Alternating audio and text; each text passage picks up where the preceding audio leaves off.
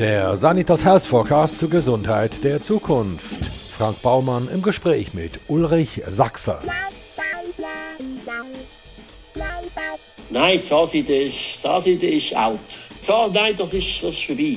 Zahnseide, äh, es ist sehr schwierig, korrekt Zahnseideln. Also wenn Sie mit der Zahnseide putzen, dann putzen Sie an der äußersten Kante und dort, was am wichtigsten wäre, im Zwischenraum, putzen Sie nicht.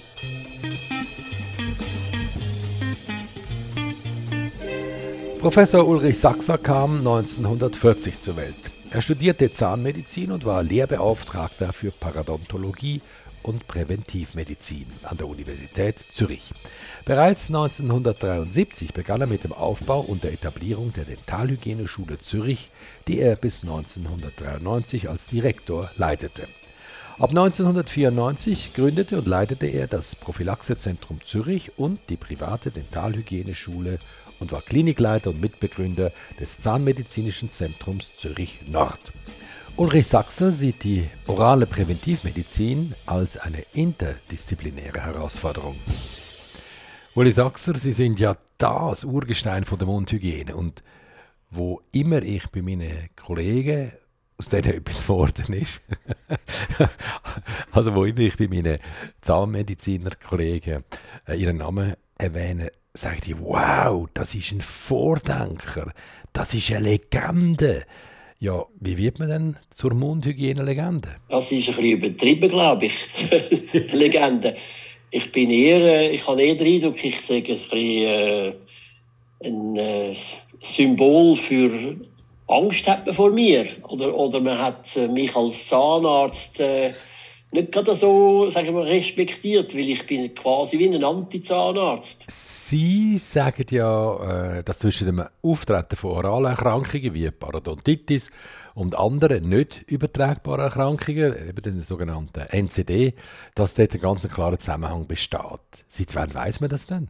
Das ist so. 1998, 96, 98 hat man das von Amerika her gesehen, dass immer mehr Zusammenhänge kommen man hat dem gesagt Assoziationen, aber man hat nicht genau den Mechanismus gesehen. Und wir in der Praxis, wir Zahnärzte, haben auch gesehen, dass wenn wir Patienten behandeln mit Parodontitis, äh, zwei, drei Jahre verfolgen und wirklich wieder gesund machen, dann hat plötzlich ein Patient, der vorher ein bisschen Gelenkbeschwerden hatte, der hat nachher seine Gelenke wieder strecken und es ist, ist ihm wesentlich besser gegangen. Und das sind so Beobachtungen, einzelne, die jeder Zahnarzt gemacht hat. Und man hat einfach nicht gewusst, ja, ist da etwas oder ist da nichts? Und dann ist die Forschung dem eigentlich intensiv nachgegangen und die Zusammenhänge, die sind heute eigentlich bekannt. Ja. Und auf welche NCD-Erkrankungen bezieht sich das denn jetzt?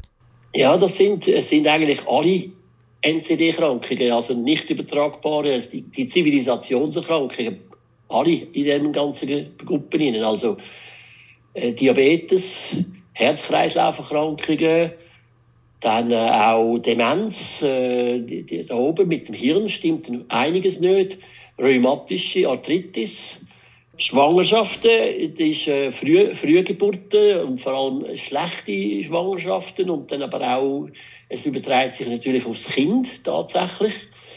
Man kann heute, und wenn wir heute von Prävention reden, und das, was wir in dem Buch ein bisschen zusammengestellt haben, ist eigentlich, dass wir sollten in der Medizin oder in der, mit Zahnärzten mehr Prävention betreiben, gerade, gerade für die NCD, für die nicht übertragbaren Erkrankungen. Mhm. Und wir sind der Ansicht, dass man das kann. Ja, das wäre natürlich eine super Dienstleistung für uns Menschen. Das wäre ein wesentlicher Beitrag, weil heute, wenn Sie schauen, die Medizin, es ist eigentlich, es sind alle am Verdienen. Jeder macht Umsatz mit dem, was er kann. Das ist äh, verständlich, aber präventiv. Äh, überlegen Sie sich einmal, wenn Sie irgendwo bei einem Arzt sind, wo präventiv an Sie hergegangen ist. Ja, keine Ahnung. Das ist, das, ist sehr, das ist eigentlich sehr selten. Ja, klar, wir gehen ja nicht so gerne zum Arzt. Also, ich weiß nicht, das haben sie vielleicht ein bisschen verdrängt. Aber kein normaler Patient geht gern zum Arzt. Schon gar nicht zum Zahnarzt. Weil der kommt ja noch dazu, dass der Zahnarzt immer auf der anderen Seite von der Spritze hockt. Also, quasi auf der richtigen, wenn er da mit seinem Lidocain umhantiert. Das findet mir nicht cool. Ja, also der, Zahn, der, Zahnarzt, Sie haben jetzt wieder den Zahnarzt angesprochen, ja, ja. aber jetzt gibt es ja in der Schweiz gibt's ja Praxen, eine neue Zahnarztpraxen, ohne Bohren und ohne Schmerz. Das ist genau meine Welt. Wo gibt es die Praxis? Noch nie gehört. Wo gibt es die? Die gibt es in Bern, Basel, Zürich, St. Gallen, überall. Noch nie gehört. Noch nie gehört. Ja, jetzt könnt ihr mal auf Mail gehen im Internet und dann kommt das Angebot. Äh, das sind Praxen auf, äh, auf der ganzen Schweiz verteilt. In allen Hauptstädten hat es solche Praxen. Da wird nicht gebohrt und der Patient wird gesund erhalten. Und zwar für in, in, der Mundhöhle und über das aus. Mhm. Und das ist seriös? Das ist seriös. Das ist ein Professor, der äh, da in Zürich war, früher, Professor Kretschi. Und er ist dann aber in äh, Genf äh, jetzt 20 Jahre Professor gewesen, hat vorzeitig hat er sich pensionieren lassen mhm. und hat jetzt die Praxisketten aufgezogen. Verrückt. Aber wie funktioniert denn das? Das funktioniert natürlich, indem er den Patienten einlädt für ein Gespräch, ihn ganz genau untersucht, Bestandesaufnahmen macht und dann werden Anweisungen gegeben, was er sein Patient machen soll und machen, machen kann. Erstens, damit er nicht krank wird. Bei der Karies sind es die Produkte, das sind so Peptide, das ist ein Gel, wo man auf den Zahn, dort wo er schon krank ist, im Schmelz kann drauf pinseln und dann geht die Karies innerhalb von einem halben bis drei Jahren geht die weg. Da gibt es heute Studien, Erfolgsstudien, die zeigen 93 bis 96 Prozent Erfolg. Und der Misserfolg? Und der Misserfolg, das ist meistens ein menschlicher Fehler, dass man zu wenig genau geschaut hat oder dass es nicht irgendetwas nicht richtig gemacht hat. Also heute kann man sagen, wenn man bei einem, Patient, bei einem Zahnarzt in Behandlung ist mhm. und man kommt noch eine Karies über, mhm. dann stimmt etwas nicht. Am Zahnarzt? ja. ja. Ah, kann man dann auch schlechte Zähne ähm, erben? Das kann man. Das kann man schon. Man kann schon schlechte Zähne erben. Das geht eben über das Mikrobiom. Äh, da werden ja ein Haufen Stoff gesammelt, äh, über, während unserem Leben. Und wenn jetzt einer ein schlechtes Mikrobiom hat, das ist also eine Zusammensetzung von seinen Bakterien, im, vor allem im Darm, wobei wir haben auch im Maul ein Mikrobiom, aber die zwei... Viren, Pilz, alles zusammen? Ja, die, die tun miteinander tun sich sehr intensiv austauschen. Und wenn die Mikrobiome nicht gesund sind, wenn sie krank sind, dysbiotisch sind, dann gibt das epigenetische Veränderungen in der DNA, und das vererbt man natürlich. Und so sind, ist es durchaus möglich, dass äh, jemand, der auf die Welt kommt und äh, eigentlich noch gar nichts Böses gemacht hat, einfach schlechte Voraussetzung hat. Jetzt habe ich lustigerweise gerade mit einer Frau zu tun gehabt. Die ist 60 und hat Parodontose und äh, die Kieferknochen sind stark angegriffen. Und ihre Zahnarzt hat gesagt, ja, wir müssen jetzt hinten die Molare, also die, die ganzen grossen Zähne, ausreißen, weil, wenn man das nicht macht, dann wird das Problem aufs Herz schlagen, letztlich. Ja, also ich meine jetzt mal so, Zähne ausreißen, ist das eine schlaue Idee?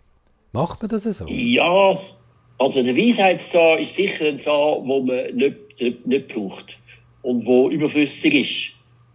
Aber ich muss natürlich Röntgenbilder haben. Also man, es ist schon so, man braucht ein paar Zähne. Ja, das finde ich auch. Aber man braucht nicht alle. Und äh, es gibt durchaus eine Entwicklung aus Holland, wo man sagt, das lange Prämolare. Und der Petrus verlangt einem nicht mit 24 oder 28 Zähnen im Himmel. Aber ist es denn so, dass wenn äh, der Knochen schon so wahnsinnig angegriffen ist, dass das Problem dann aufs Herz übergehen kann? Das ist so. Äh, wenn, wenn die Wurzeln, man sieht ja dann die Wurzeln, die sind praktisch nicht mehr im Knochen rein. Und dann hat es vom Zahn, vom, vom Kronen, vom Schmelz, hat's Durat bis auf den Knochen hat es sogenannte Taschen. Man kann dort runterlangen. Das sind manchmal 6, 7, 10 Millimeter. Dann sitzt auf dieser ganzen Fläche unterhalb dem Zahn sitzen auch wieder Bakterien. Und in unserer Mundhöhle haben wir im Durchschnitt eine Billion Bakterien. Normal, das ist gesund. Wenn wir jetzt aber 4 mm Taschen haben, dann ist nochmal eine Billion dazu. Mhm. Und die zusätzliche Billion, die mögen dann das Gleichgewicht vom Mikrobiom, vom Körper, also von Darm und Mund, kaum mehr prestieren im Jahr. Ja, es hat dann sehr viele pathologische Bakterien in dieser Tasche. Mhm. Und die Bakterien, die werden ja dann geschluckt. Mhm. Die Bakterien, der Großteil geht durch. Von welcher Menge reden wir denn da eigentlich? Äh, 35 Prozent der Bakterien, der, vor allem von den schlechten Bakterien, können dann im Darm kultivieren. Und dann gibt es natürlich im Darm eine Entzündung, eine Abwehr. Und durch die Abwehrzellen, durch den Kampf von dem Immunabwehr, die gehen wieder zurück in den Kreislauf und kommen auch in die Mundhöhle und tun dann die ganze äh, Parodontitis verstärken. Ja, mhm. also das ist ein Grund, warum die Zusammenhänge da stehen zum Herz, zu Diabetes und tun, wenn man eine Parodontitis hat, tun die die allgemeinen NCD-Erkrankungen verstärken. Und darum ist es ja wichtig, die Zusammenarbeit, mhm. Allgemeinarzt, Zahnarzt, mhm. dass man da etwas macht. Und das trifft jetzt sicher bei dieser Frau auch zu. Könnte man das Mikrobiom dann auch anregen, indem man sich äh, zum Beispiel anders ernährt? Ja, das ist, kommen Sie auf äh, Schweizer Fernsehen. Warum? Schweizer Fernsehen hat im Jahr 2007 und zwar im Sommer hat es ja immer äh, ein paar Lücken beim Fernsehen. Und dann Nicht nur im Sommer. und, und dann hat man gesagt, wir laden zehn Personen ein und die leben wie in der Steinzeit als Pfahlbauer. Mhm.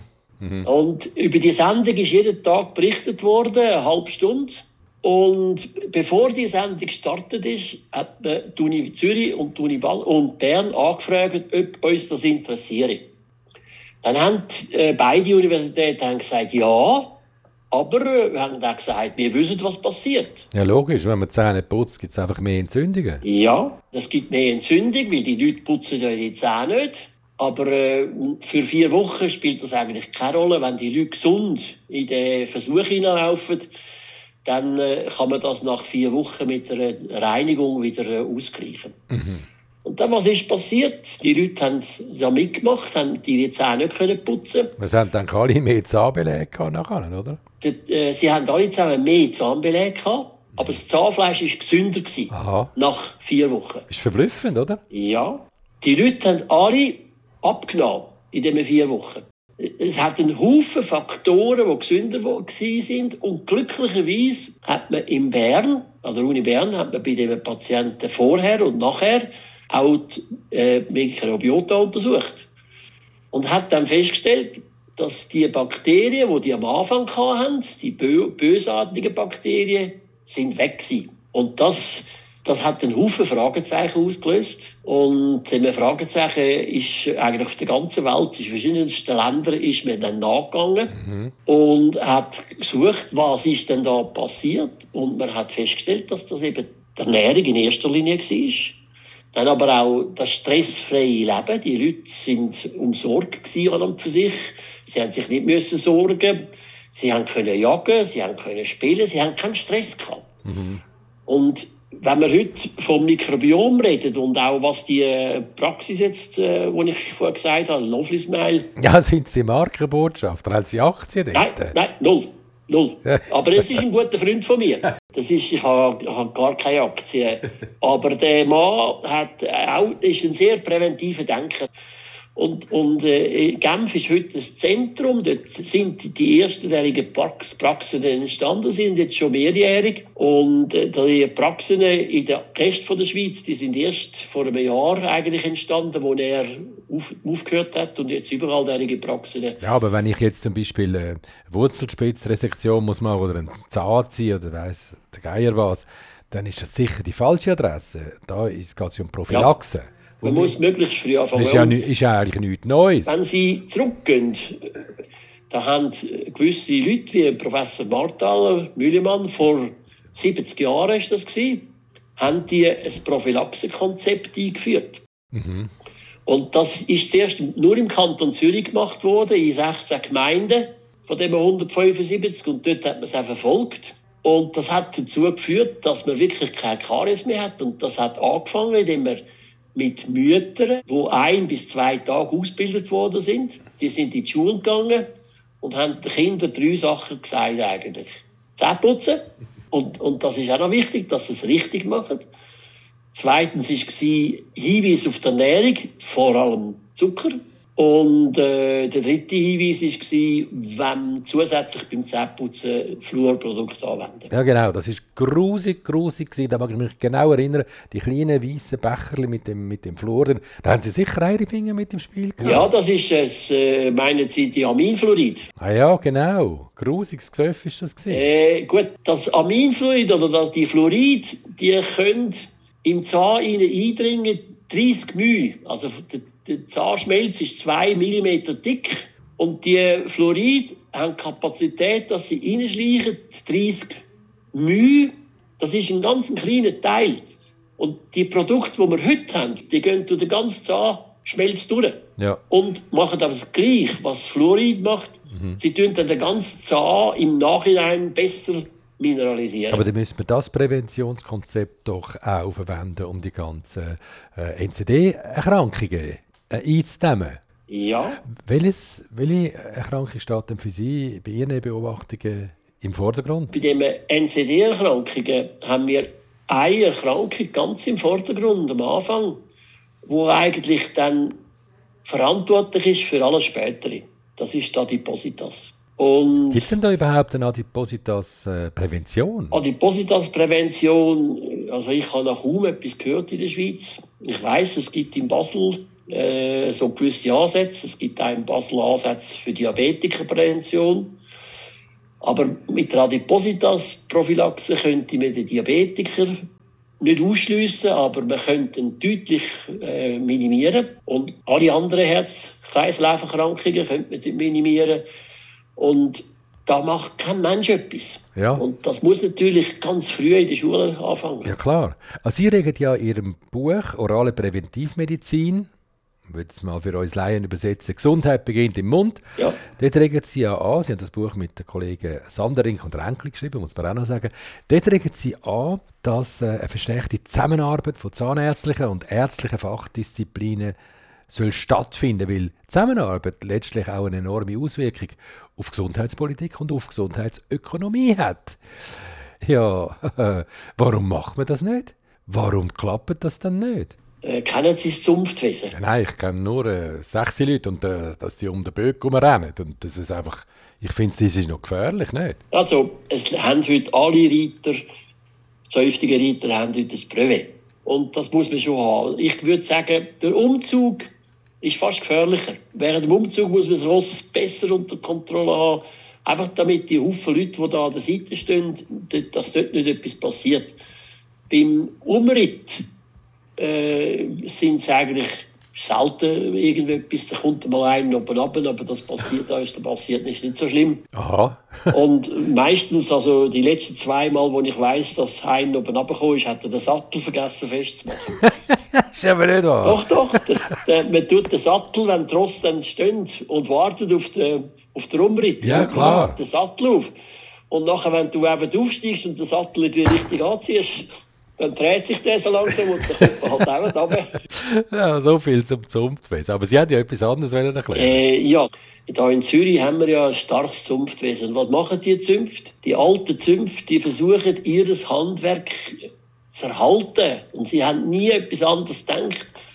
Und das geht jetzt äh, allen. Der Mediziner, der Mediziner hat ja so viel zu tun, ist total überlastet. Äh, bei den Zahnmedizinern ist es jetzt eben heute so, dass sie nicht mehr so ausgelastet sind. Und das ist eigentlich ein Punkt, wo wir gedacht haben, wenn wir jetzt den Zahnmediziner etwas offerieren, wo sie einen neuen Aspekt sehen. Sie sehen ja, Zahnmediziner haben den Vorteil gegenüber einem Arzt, wie Sie das schon vorher gesagt haben. Dort geht man, wenn man etwas hat, ein Problem hat. Zum Zahnarzt geht heute eigentlich aus der ganzen Erziehung von den letzten 70 Jahren her jeder einmal pro Jahr zur Kontrolle. Freiwillig. Ja, freiwillig. Also äh, vor allem in der Hoffnung, dass er nichts hat. Oder? Ja, in der Hoffnung, er hätte nichts. Und der Zahnarzt kann auch schauen, wie wir es vorher gesagt haben, dass nichts passiert. Und jetzt können, sehen Sie den Patienten reinkommen. stimmt da etwas nicht. Man sieht auch, ob, ob das Gewicht könnte stimmen. Sonst kann man ihn auf eine Waage stellen. Äh, man kann auch mit einem Schnapper schnell ein bisschen Blut äh, abzapfen und äh, einen Bluttest machen, auf Zucker zum Beispiel. Also es sind viele Möglichkeiten, die der Zahnmediziner hat. Und dann sieht er den Patienten, diskutiert mit dem Patienten und sagt, schauen Sie, Sie sind bei mir gesund, aber ich habe gesehen, das und das, gehen Sie doch einmal zum Kollegen dort oder zum Kollegen dort, da stimmt etwas wahrscheinlich nicht.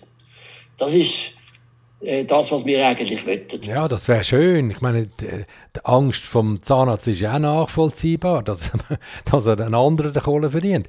Aber eigentlich ist es ja völlig plausibel. Und was er bräuchte, wäre ein Anreiz von oben. Und ich glaube, dort ist ein grosses Problem. Also nicht beim Zäufter, sondern beim Zauftwesen. Ja, ja, das ist ja, es liegt, es liegt, es liegt am Zunftwesen, weil äh, es, ist, es ist so. Der Einzelne würde wahrscheinlich schon, aber er muss ja, ich meine, ein Zahnarzt muss auch können etwas abrechnen, damit er verdient. Und wenn er nicht kann abrechnen, dass er jetzt einen Patienten gesehen hat, den er halt zu einem anderen Kollegen schickt, zu einem Mediziner, äh, dann nachher, ja, was, was macht er dann? Dann macht er es vielleicht einfach nicht. Das ist der Staat, der auch die Bedingungen muss schaffen und das schaffen unsere äh, schon stumpft, was wie gesagt habe, das sind, das sind Gesellschaften, Körperschaften, sowohl bei den Medizinern als auch bei den, bei den Zahnmedizinern. Und es ist natürlich in gewissem Sinne auch der Staat. Es ist aber auch unser ganz verrücktes Versicherungssystem und, und, und meine Pharmazie. Äh, das, sind, das sind die ganz sicher vorne an der Spitze stehen beim Verdienen und, und die schauen, wo können wir unsere Medikamente am besten und am teuersten verkaufen. Und das kann man natürlich nur bei den Kranken. Ja, aber es braucht auch ganz grundsätzliches Umdenken in der, in der Ausbildung der Zahnärzte. Die müssten eigentlich als Mediziner ausgebildet werden. Also wir reden ja immer davon, dass wir zu wenig äh, Mediziner haben. Und ja, eben, genau. Erstens haben wir einen Mediziner. Wir müssen ihm nach einiges beibringen, weil äh, die ganze äh, Theorie, die ich, oder die ganze äh, Praxis auch jetzt geht ja auf das Mikrobiom. Man muss also von der Ernährung etwas verstehen, man muss die Anzeichen kennenlernen. Da braucht es ein bisschen mehr medizinisches Kenntnis, als der, als der Zahnarzt hat. Aber die Zahnärzte und die Ärzte sind ja schon am Anfang von ihrer Ausbildung auf der gleichen Schiene. Genau. Und deshalb sind wir der Ansicht, man könnte da sehr viel machen, indem man jetzt einen Haufen Ärzte, Zahnärzte eben zusätzlich ein bisschen etwas aus der Medizin geben Der Chirurg hat das schon. Und es braucht immer noch die Zahnärzte, die wir heute haben. Ich meine, gerade für die Regulationen, die braucht es auch in Zukunft. Und die Regulationen, die werden heute perfekt gemacht. Aber äh, Füllungen und all das, auch Zahnfleischerkrankungen, das können unsere Dentalhygienikerinnen beherrschen. Das machen sie auch. Und darum sind wir der Ansicht, wir könnten den Zahnmediziner eigentlich ein bisschen umpolen, auch in der, in der Ausbildung. Aber es sind verschiedene Ansätze mhm. also möglich. Also als Urgroßvater von der Dentalhygiene sind Sie eigentlich Good Cop und Bad Cop in Personalunion. Ja, genau. Einerseits Patientinnen, die freuen sich natürlich, dass sie äh, nicht mehr piesackt werden, dass man ihnen nicht mehr mit dem Bohrer in den Zaun hantiert. Auf der anderen Seite sind sie der natürliche Film der Zahnärztinnen, weil im Idealfall Patienten aussterben. Ja, das ist, das ist so. Und äh, das ist eigentlich auch ein bisschen ein Grund, warum ich mich bemühe, dem stolzen Beruf der Zahnmedizin eine andere Optik zu geben. Mhm. Weil es ist mir bewusst, es ist mir persönlich auch genau gleich gegangen. Ah ja, und jetzt hat es ja noch eine wahnsinnige Entwicklung gegeben bei den Instrumenten, mit denen wir unsere Zähne putzen können. Ja, es gibt natürlich heute Zahnbürsten. Und da bin ich auch in der Entwicklung beteiligt gewesen, wo jedermann kann brauchen und wo gar nicht quasi durch Bürsten putzen, sondern durch ihre Hydrodynamik, die die Borsten entwickeln. Äh, das ist das Interessante. Und die Bürsten haben nochmal einen Vorteil, dass sie mechanisch nicht am Zahn sind und auch nicht am Zahnfleisch. Und wenn man mit einer Handzahnbürste putzt, dann macht man meistens am Zahn etwas kaputt und am Zahnfleisch auch noch. Ich kann, wenn ich Bilder anschaue von den Zähnen, die von einem Patienten und das Zahnfleisch genau anschaue, dann sehe ich genau, wie er putzt. Ich sehe die Werkspuren, in welche Richtung er putzt. Und ich sehe einen Haufen Verletzungen am Zahnfleisch. Und dann geht das Zahnfleisch zurück. Also es ist wichtig, dass man sorgfältig putzt. Und das können Schallzahnbürsten. Da gibt es eigentlich wenige auf dem Markt. Und die Schallzahnbürsten, die haben eine Borstenanordnung, die eine ganz hohe Turbulenz entwickelt. Und die müssen sie nur noch an den Zahn herlegen und dann wird putzt. Und zwar innerhalb von wenigen Sekunden wird der Zahn von der Bakterie befreit durch die Turbulenzen, durch, man sagt dem Hydrodynamik. Und das ist nicht nur an der Oberfläche so, sondern das ist auch in den Zwischenraum so. Und das ist in, in so in, in Nischen rein, putzen die Bürsten. Also das ist ein ganz grosser Fortschritt. Und was halten Sie vom guten alten Zungenspatel? Gibt es für den auch schon einen Ersatz? Also der Spatel, das ist äh, ein gutes äh, Gerät, vor allem äh, bei Krankheiten, wenn man sich nicht ganz wohl fühlt und wenn man beleidigte Zunge hat, wenn man Mundgeruch hat. Im Zusammenhang mit, äh, mit der Zahnbürste ist das viel effizienter, als wenn man Zahnbürste nimmt. Aber äh, die äh, moderne Mundhygiene, wie wir sie heute empfehlen, wenn man so ein Problem hat, ist natürlich die hydrodynamische Schallzahnbürste sagt das Sonicare, Waterpick oder die von der die Schweizer Entwicklung von der Curaprox. Wenn man die mit ihrer Hydrodynamik auf den Zahn, auf die Zunge gibt, dann sehen sie ganz sofort, gibt es gerade sitzen Flären, wenn sie sie nachher wegnehmen. Und dann ist die ganze graue Beschichtung von der Zunge weg und dann ist sie wieder schön rosa. Und damit sind auch ein Haufen Bakterien sofort weg. Und ich tue also, ich bin, am Morgen, je nachdem, wie ich mich fühle, tue ich die Zunge bürsten mit der Schalzahnbürste. Und dann ist der aber gar nicht mehr nötig. Ja, vor allem sind sie dann wach. Das sind ja wirklich nur die ganz Wahnsinnigen, die sich die Hochgeschwindigkeitszahnbürste auf die Zunge legen. Das ist in einer, in einer Nanosekunde. Ist man wach. Die Bewegung von, der, von dem Borsten, die sind sehr intensiv. Das ist schon so. Und an das muss man sich am Anfang ein bisschen gewöhnen. Aber das haben sie auch bei anderen Schalzahnbürsten, bei der Sonicare und bei der Waterpick. Nur sind dort harte Borsten. Und die harten Borsten, die, die, die Borsten sind so konzipiert, dass man eigentlich Bürsten auf den Zahn gibt und dann sind nur ganz wenige Borsten, die den Zahn äh, berühren und der Großteil der Borsten, also 90 Prozent, die schwingen einfach und machen die eine enorme Turbulenz. Und, und dann sind, sind die Bakterien weg und, und die werden eben weggekerchert. Also können wir festhalten, die normale Zahnbürste, die kannst du eigentlich wegrühren. Die ist auch schon fast schädlich. Also das ist ein bisschen, ist ein bisschen harter Ausdruck. Okay. Äh, die wird noch lange auf dem, auf dem produziert sein. Und jeder Mensch weiß, dass mit einer Bürste kann man putzen, oder? und bringt man etwas weg. Aber beim Zahn ist es eben so, dass die Schäden dann auch da sind. Was würden Sie uns dann mit auf den Weg geben? Wie könnten wir unsere Mundhygiene optimieren, damit es uns insgesamt besser geht? Also für Jugendliche ist es sicher nach wie vor möglichst bald, sobald der, der betreffende ein Kind, ein zwei, drei, vierjähriges, kann man ja nicht, nicht so eine Schallbürste schon in die Hand geben. Aber sobald es wiff genug ist und interessiert ist, eine Schallzahnbürste geben. Und dann muss es, das Kind nur noch lernen, die Bürste so richtig zu führen, dass jeder Zahn mal berührt wird. Ja. Und dann wird bis zum 20., 22. Altersjahr wird auch der Zwischenraum geputzt. Und beim Erwachsenen ist es so, dass ich auch Schalzahnbürsten empfehle, aber zusätzlich beim Erwachsenen ist sicher, vor allem wenn er mal ein Löchchen hat im Zwischenraum, eins gesehen hat, dann ist die Zwischenraumreinigung auch wichtig. Das heißt, es ist sogar wichtiger als Zähneputzen.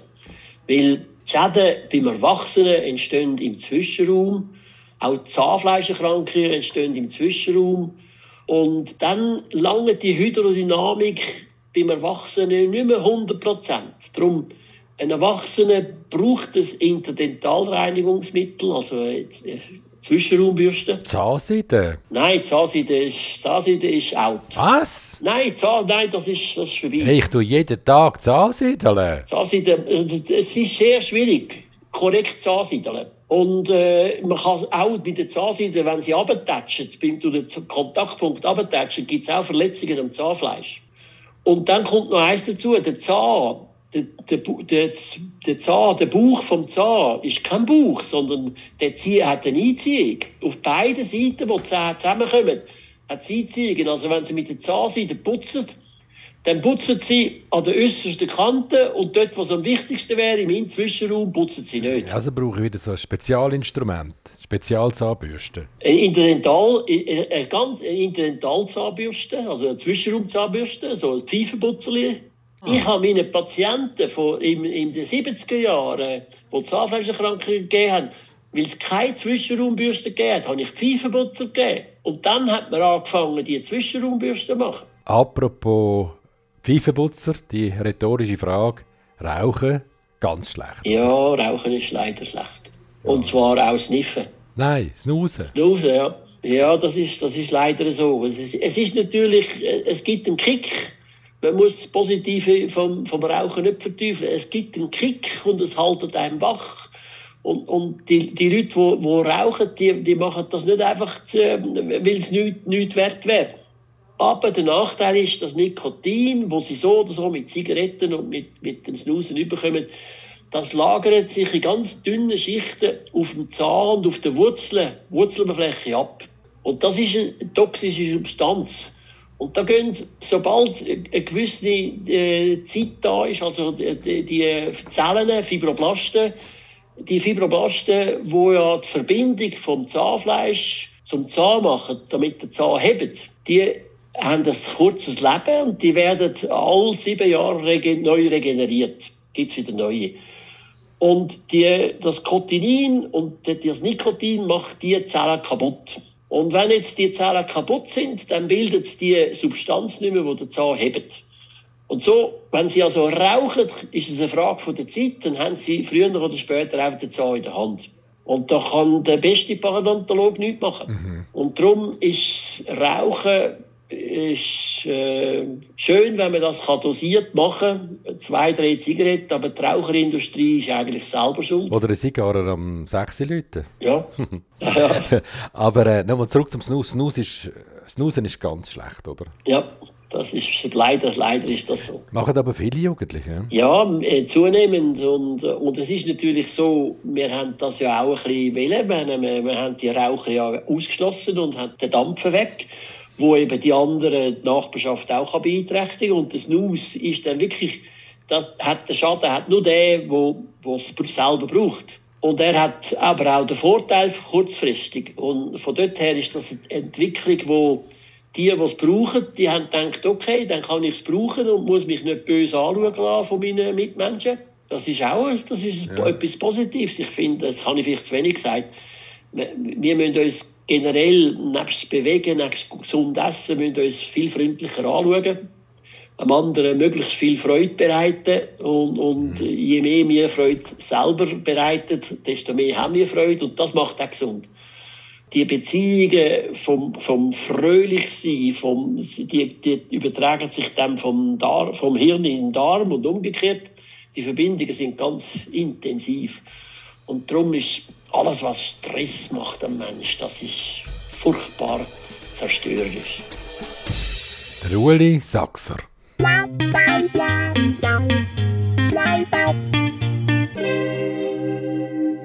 Wenn Sie mögen, was Sie hörten, abonnieren Sie uns und bewerten Sie uns. Und empfehlen Sie uns fleißig weiter. Ja, und den Bestseller Sanitas Health Forecast, den gibt's überall dort, wo es gute Bücher gibt.